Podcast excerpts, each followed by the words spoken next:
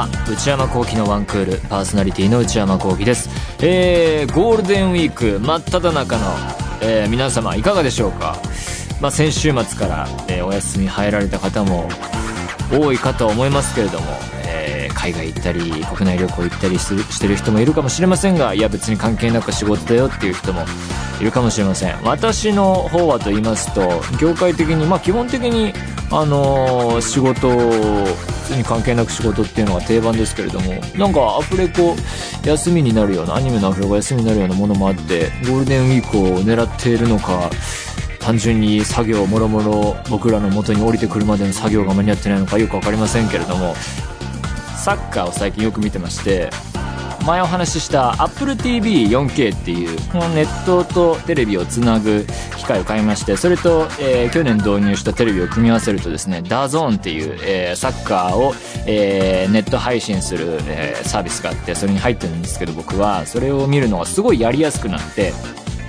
見やすくなったのでサッカーの試合見るのが最近増えていてヨーロッパサッカー見るのが好きなんですがえー、ヨーロッパサッカーはもうそろそろもろもろシーズン終わりというか本当に佳境のとこ入ってきていまして、えー、僕はこの間チャンピオンズリーグっていうですねヨーロッパ、えー、サッカーの中でクラブナンバーワンを決めようぜっていうですね一番熱い戦いがレベルの高い高い戦いが見られる試合をですね録画でまとめてみたんですけれども準々決勝がユベントス対アヤックスっていう対戦カードでえー、で、アヤックスってね、あの、僕自身も、え、ここまで来るレベルなんだと思って、もちろんもともと名門ですけれども、オランダリーグ、えー、最近こんなところまで来るチームもなかったなと思って、えー、オランダリーグは日本代表でいうと、堂安選手とかが、えー、他のチームに所属していらっしゃいますけれども、で、相手のユベントスはですね、あの、クリスチャーナ・ロナウドとか今いて、ディバラとかですね、ビッグネームばかりなんですけども、アヤックスはですね、あのー、あまり知らなくて、で今シーズンヨーロッパサッカーあんまり終えてなかったんですけれどもそのアヤックスが躍進してるっていうのはねよく聞いていたんですがこ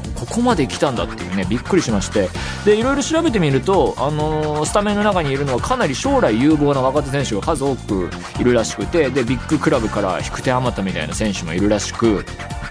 でこういうチームが難しいところが、あのその年に、えー、その選手が大活躍してチームも躍進してするんだけれども躍進したがためにあのビッグクラブから狙われて、うん、いわゆる草刈り場っていうんですけれどもあこの選手もいいじゃんこの選手もいいじゃんっつってすごい、あのー、買われてしまって選手が抜けると。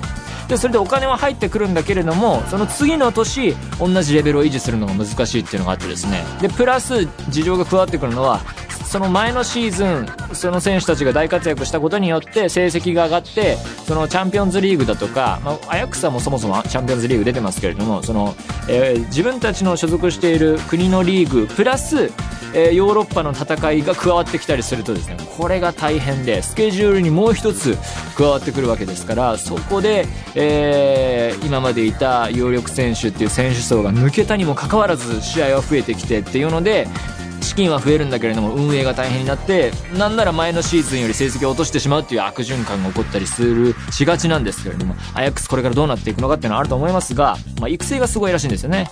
で、まあ、この試合なんですけれども2対1でなんとアヤックスを勝って、えー、次の、えー、に進んだと。で約20何年ぶりのベスト4だっていうんでね。いやすごいことですよね。なんか最近チャンピオンズリーグレアルばっかり勝ってたんでこういう話を聞くと大変楽しみになるというかアヤックスを応援したくなりますね、えー、ファンの人々はねずっと応援してきたチームがここまで来たら大変嬉しいと思いますけれども。もう一試合、えー、フルで見たのがマンチェスターシティ対トッテナム。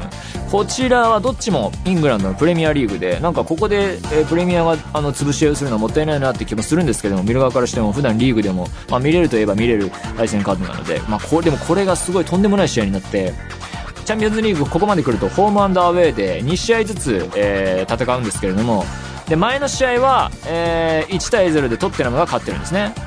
えー、でで2試合やってトータルスコアでどっちも点数合計して多い方が勝ちなんですがこれが難しいのがここにアウェーゴールっていうのが絡んできてトータル同点の場合トータルして合計して同じになった場合はアウェーに乗り込んでってアウェーだと点数取りにくい中点数多く取った方が勝ちになるっていうルールがあってですね。で1試合目はトッテナムホームだったらしくてでだからシティは1点も取れてないと。で2試合目やってみたら4対3でシティが勝ったんだけれどもでだから4対4でトータル一緒になっちゃってアウェーで3点も取ったトッテナムが勝ち抜けっていうね。この試合が熱いシーソーゲームでね。でこういうアウェーゴールとかだからその点数が進むたびに状況が変わっていってあと何点取らないとみたいな状況がどんどん変わっていくんでこんな試合に一生懸命なえーな選手たちはどれほど今の状況を把握できるんだろうなっていつもね思うんですけれどもソファーに座って上から見ていながらもあれこれ今どっちがどうなんだっけっていうのよく分かんなくなっちゃうんでこれねいつも大変だなと上から見てて思いますね。でまたこの試合はねその点数もすごかったんですけれども VAR とかもねが結構波乱を起こしてあれゴールだったのにみたいなえー、違いましたとかね、そういうのがあったりして、実はゴールでしたとか、最近はその VAR っていうビデオで録画しといて、その、判定どっちかなっていうところを、えー、ゴールが決まったらもうすぐ確認するっていうシステムが確立されていて、この試合に至っては本当各ゴール検証するような勢いでだから、ねまあ、やっぱりね誤審を防ぐというか検証して正しい、えー、判定を導くっていうのは大事だと思うんですけれども今だと完全に試合の波が止まっちゃってるのでそこで審判が止めてで走ってってビデオ確認しに行ってみたいなのでビデオ、ね、結構時間かけて見てって流れがあるんで。だからこれ正確性重視のためにね時間をかけてるわけですけれどもまあでもこれから技術が進んでいって何の技術かは知らないですけどなんかこうパッとこう今だってゴールラインテクノロジーって言ってそのゴールラインをボールが、えー、割ったかどうかっていうのはすぐもう出るようになってるんでそれと同じような、えー、何らかの仕組みがハンドとかオフサイドとかもえー、発達してきて試合の波を止めずにパッと判定が出るようになっていくのかなっていう気はするんですけれども今は本当過渡期というかね VAR が、えー、使われるのは当たり前になったけれども試合の波は止まるしでもそれは受け入れざるを得ないしっていうところでなんかこうこれは今後どうなるのかなっていうことが起きている最中だと思いますね。でまあ試合見てて思ったのは、えー、シティ対トッテナムに関してはトッテナムに、えー、韓国代表のソン・フンミンという選手がいるんですけれどもこの選手が大活躍で、まあね、韓国代表は日本代表とね、まあ長年のライバルですから、あの日本代表を応援する側としてはちょっと悔しい部分もあるんですけれども、本当やっぱソン・フンミン選手は、本当にアジアサッカー史上有数の選手というか、で、今アジア飛び越えて、こんだけチャンピオンズリーグで活躍してるわけですから、しかもシティ相手に、まあ、ヨーロッパ見渡しても、本当その調子のいい時は、最高のアタッカーの一人というかね、素晴らしい突破力とドリブルとそしてシュートがすごい上手くていやーすごい選手ですね。本当素晴らしい選手だと思いますね。しかしシティね4対3で2試合目勝てるのになんで前の試合0-1で負けたんだっていうところがね前の試合を1-1にでもしておけばまだ結果が違っただろうにシティ今年こそ優勝いけるかみたいな雰囲気ありましたけどなぜ負けたっていう気がしましたね。ただやっぱトッテナム勢いついてきたんでまたどこまでいけるのかこういうベスト4にトッテナム来たんだっていうチームがね上に上がってくると本当今後の展開が楽しみになるというかまあこれ放送されてる頃にはまた試合も進んでるでしょうからチャンピオンズリーグ楽しみです。本当に、えー、今年はどこが優勝するのか、えー、決勝を早く見たいと思っております。それでは内山昂輝の1クールスタートです。内山昂輝の1クール続いてはこちらのコーナー。トレンドハッシュタグ。えー、このコーナーは Twitter のトレンドになっているハッシュタグを覗きに行くようなイメージで最新の流行に少しだけ触れてみるコーナーです。こんなテイストというこんな狙いでしたがね、えー、今日スタジオにはこの方がいらっしゃっています。はい、えー、番組プロデューサーの内田です。よろしくお願いいたします。えー、今日はですねこちらです。令和スイーツまとめ。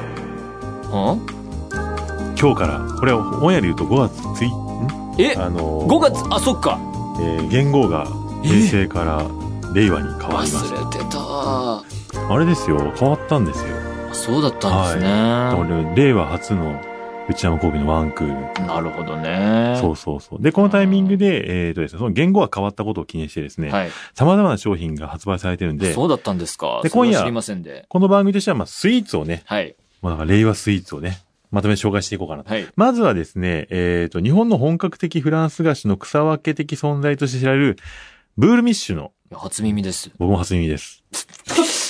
だ、え？令和マカロン。誰草分けってよく言えましたね。いやいや、台本初、耳で草分けっておかしいでしょ。ネットで調べましたから。日本、ネットに書いてあったから。ネットか。ネットに書いてある草分け的存在らしいですそうだったんですね。いつの間に分けてましたねいや、。もう分けた。ブール、いいんですよ。分けてるわけないいんです。ブールミッシュのレアマカロンをですね、まず。令和マカロン。はいマカロン。マカロンです、マカロン。ほう、マカロン好きですよ。あ、本当ですか？はい。何がどう令和なんですいや、もうかね。見てください、見てください。どれどれ、じゃあ袋に、あ、ブールミッシュと書かれた袋から取り出します。じゃじゃん。お、あ、書いてある。ありがとう平成って書いたマカロンと、令和って書かれたマカロンが、プリントされてますね。そうなんですよ。なるほど。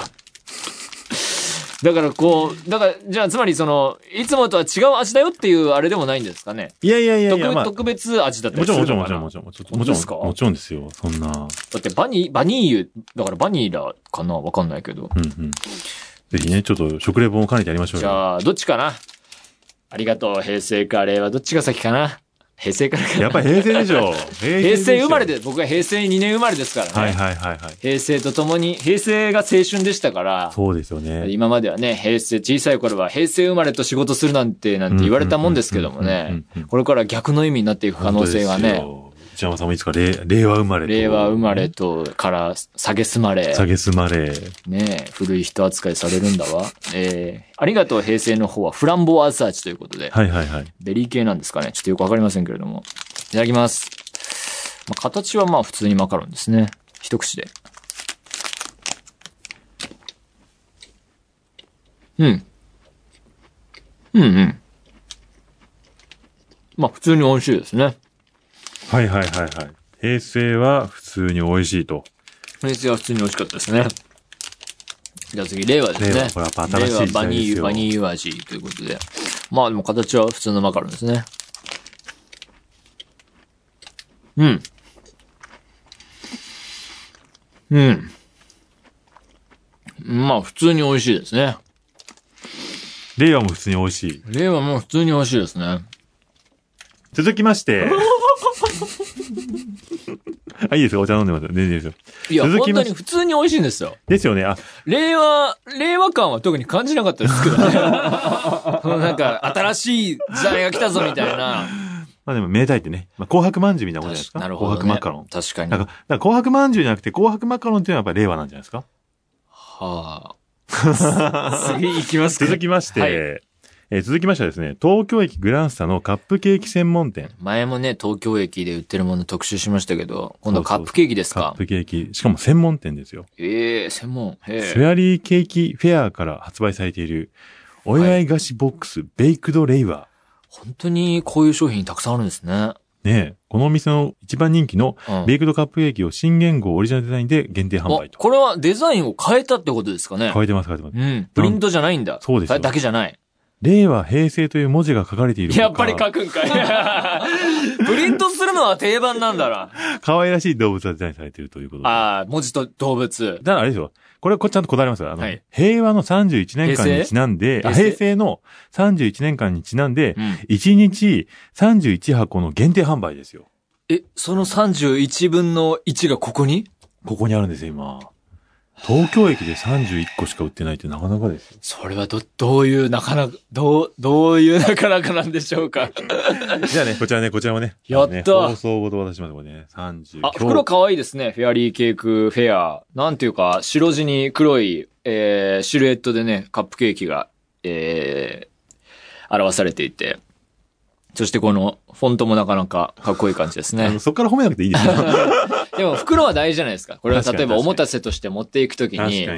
なんかその辺のね、あの、シャカシャカいう袋で持っていくのか、こういう紙袋で持っていくのか、はいはいはい。ええええいい袋ですね。ええあ、この、取っ手がついているところの、なんてテープも可愛いですよ。袋もいいんですけど、あの袋もいいんで。ドットだし、ドットだよ、これ。めっちゃ可愛いじゃん。はあ、アンドミルクティーって書いてありますよそうで。すね。うん、じゃあ、今度、箱が入ってますね、中に。この可愛い袋の中に。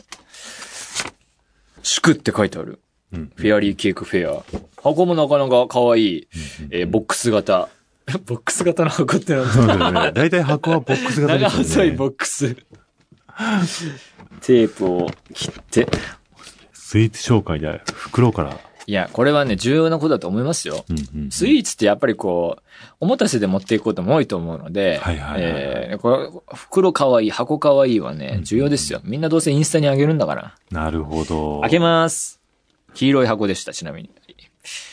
おお動物がどうですか？たくさんいる。どうですか？どうですか？これは、すごい。な、なんて説明すればいいんだろう。カップケーキに、えー、平成、令和って書かれたものが、これ何なんだろうな。なんかこう、キャラメルでもなく、何かこう、コーティング系のやつが乗ってるのがあり、うんあとは各種動物のデザインが、パンダかなこれ。パンダ、豚、カエ、カエル？カエルと、あと、ヒヨコとクマとパン、またパンダ。うんうんちょっとパンダ多めです。パンダ多めですね。じゃあ開けてみましょう。こはい。ういうことか。このや文字書かれてる方がいいのかな平成、令和ってね。内田さん昭和生まれですよね。昭和生まれですね。昭和、昭和が前の前に行くことに関しては何かお考えですか？いや、だから僕はすごい、あの、自分の厚みが増えただって平成で前の前って言ったら大正でしょ？そうです、そうです、そうです。大正生まれ。大正生まれた。まあ昭和が長いっていうのはありますけどそうね。そうそう。あ、でもそん、でも、い対照的立ち位置にこれからなっていくや、本当ですよ。対照的存在ですよ。ねえ。いや、本当に。信じられないですよね。いや、もうすごい急に一気に老けたなって。急に一気に受けた感がね。さあ、開けてみますけれども。じゃあパンダちゃんがね、一番手前にあるので。あ、あのね、あの、袋から取り出そうとすると、その上のコーティングの、コーティングっていうか、こう乗せられてるパンダの目がどんどん失われていく。その黒い、黒いのがちょこんで乗せられてるんだけど、上のこのビニールと擦れることによってもう目が、ああ、ああ、ちょっと、なんとも、大変なことになってますけれども。じゃあパンダいただきます。はいはいはい。これ何？抹茶とかなのかな？下なんか、ボディが緑ですね。いただきます。うん。うん。普通に美味しいですね。うん、うん、うん。甘さがしっかりあって。はいはいはい。うん。確かにこれは、コーヒーなり紅茶なり、あの、苦味のあるものと合わせるといいかもしれないですね。はいはいはいはい。もう一口いきましょうかね。美味しいですね。じゃあ、うん違う方も行ってみようか。そうですよ。やっぱり平成。平成食べましょうかね行きましょうよ。僕が生まれ育った平成という時代を食べましょうかね。うんうん。あ、やっぱりあれこれ味違うんだ。さっきのパンダは緑だけど、こっちは、なんだろう、薄茶色。ちなみにさっきの緑は何になっちゃったんですか？なんでしょうね、あれ。お茶、お茶系かな？あお茶系うんあやおっぱりお茶、お茶系だったの香りがしましたね。はいはいはい。いただきます。うん。これは何味だろう？あ、これもお茶系、紅茶系かな？うん。そんなとこかな？最後え？最後です。続きまして。最後ですか？えー、最後はですね、バームクーヘンブランド、はい。年輪屋から発売されている、うん。令和バーム、令和バーム？バームクーヘン、だからバーム。うん。うん。新言語が書かれた特別な掛け紙で放送されています。ちょっと待って。それも掛け紙、掛け紙だけじゃん。ちょっと待って、そんなはずないだっでしょ。てなんか、せめてバームクーヘンにさ、練り込んどいてよ、令和を。いやいや、そん、そんなはずないでしょ。ちょっと、じゃあ、はい。年輪屋の。ああ、袋から。あ、袋から袋かっこいいじゃないですか。バームクーヘンと書かれて、年輪屋っていうロゴも入って、和のテイストで、袋かっこいい。袋かっこいい。じゃあ、中を取り出してみましょう。またボックスですね。今度は、ちょっと正方形というか、はい。そっち系の、はい。長細くもなく、短くもなく。あ、確かに放送が、掛け紙がついてますね。令和と書かれた、はいはいえー、これ、のし的なものがついて、めくってみましょうかうんうん。外しましたけど、これから下に何かあるのか。じゃあ今度は放送も解いて。いや、ああ、箱かわいいですね。出てきた。年輪や。開けてみます。開けましょわ、すごい。あ、綺麗。あの、いわゆるバームクーヘンの周りに、ピンク色の、桃色の層がありますね。うんうんうんうん。これなんだろうこれが特別なんですか？これ特別なんです。あの、一応ですね、これ中身がですね、定番の、そうそう、そのいわゆる皆さんが想像するバームクーヘンの色のやつが内側に入ってて、あともう一つが、うん。桜の葉っぱのシロップを溶け込ませた、はあ桜色のバームクーヘン。が外側にありますね。はい。で、この二、二色のバームクーヘンで、はい。平成と令和の、まあ、二つの円で表現していると。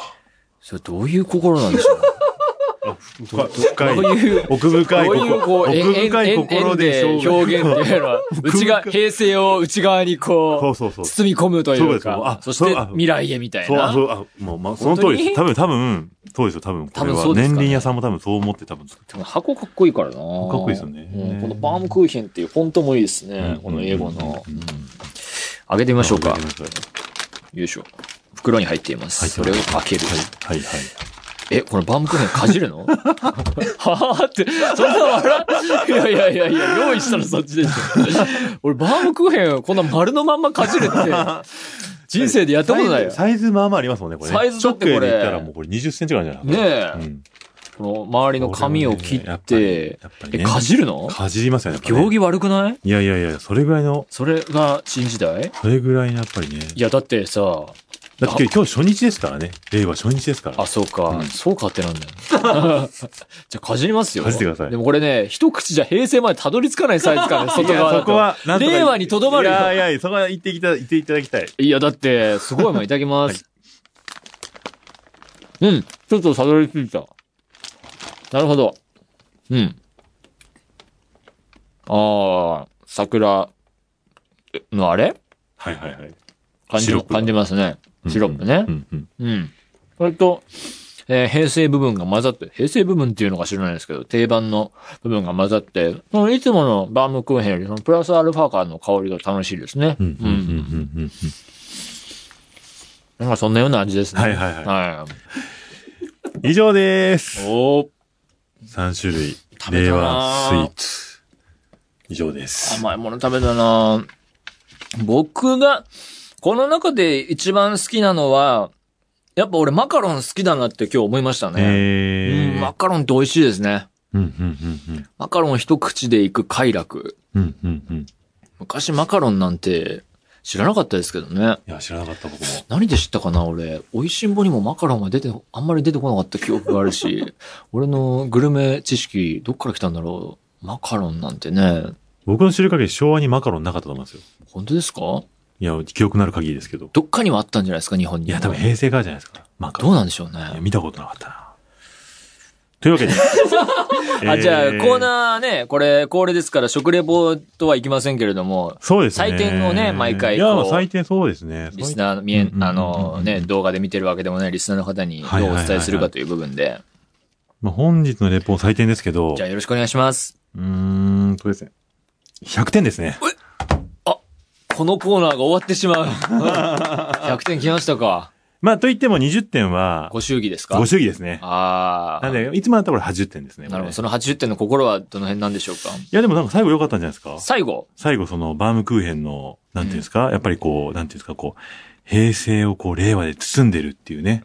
いやーこのお店の説明文書いてないところまでこう表現したっていうのはなかなか。作り話ですけどね。完全な作り話ですけどね。いやいや、でも、多分、聞いてる皆さんは、はいそのなんか、その、作り話で、はい。興味惹かれたんじゃないですかねな。るほどね。ぜひ食べてみていただきたいっていう。ぜひぜひ、まあ、どれも本当美味しいんでね、皆さん食べてみてください。なんかうんうん、これ、これをね、きっかけじゃないですけれども、まあ、縁起物ですからね。はい。皆さんチェックしてみてください。というわけで以上、トレンドハッシュタグでした。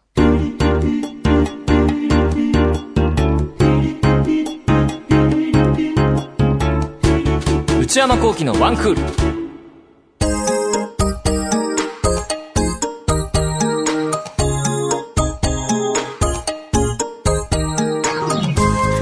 えー、内山幸喜のワンクール、そろそろお別れのお時間です。えー、今週はいろいろスイーツ食べてまいりましたけれども、皆さんいかがでしたでしょうか？えー、今日からもうね、えー平成から令和、令和へ、ということでね、変わっていくんですね。なんだかまだまだ実感湧かないというか、うん、やっぱ馴染んでいくまでにはちょっと時間が必要そうですけど、まあいろいろこう、それをきっかけとして、こういうね、お菓子も出てるので、皆さんね、興味持たれた方は食べてみてください。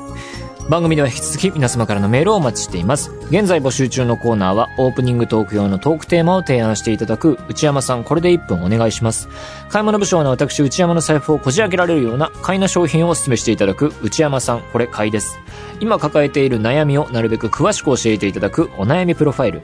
えー、皆様のブルーな思い出をポエムにしていただくブルーポエム。そして皆さんの身の回りにいるマイペースすぎる人を報告していただく内山さん打ち上げ来ないってよ。他にも最新の流行を少しだけ覗いてみるトレンドハッシュタグ。